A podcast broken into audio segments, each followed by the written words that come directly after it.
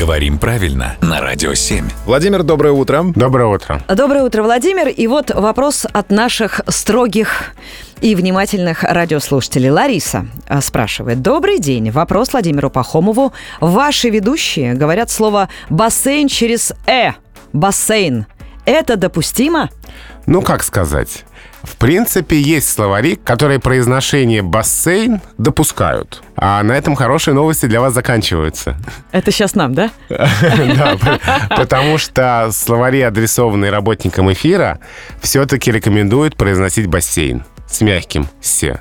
Так что, в принципе, нельзя сказать, что бассейн — грубая ошибка, потому что в некоторых словарях такое произношение указано.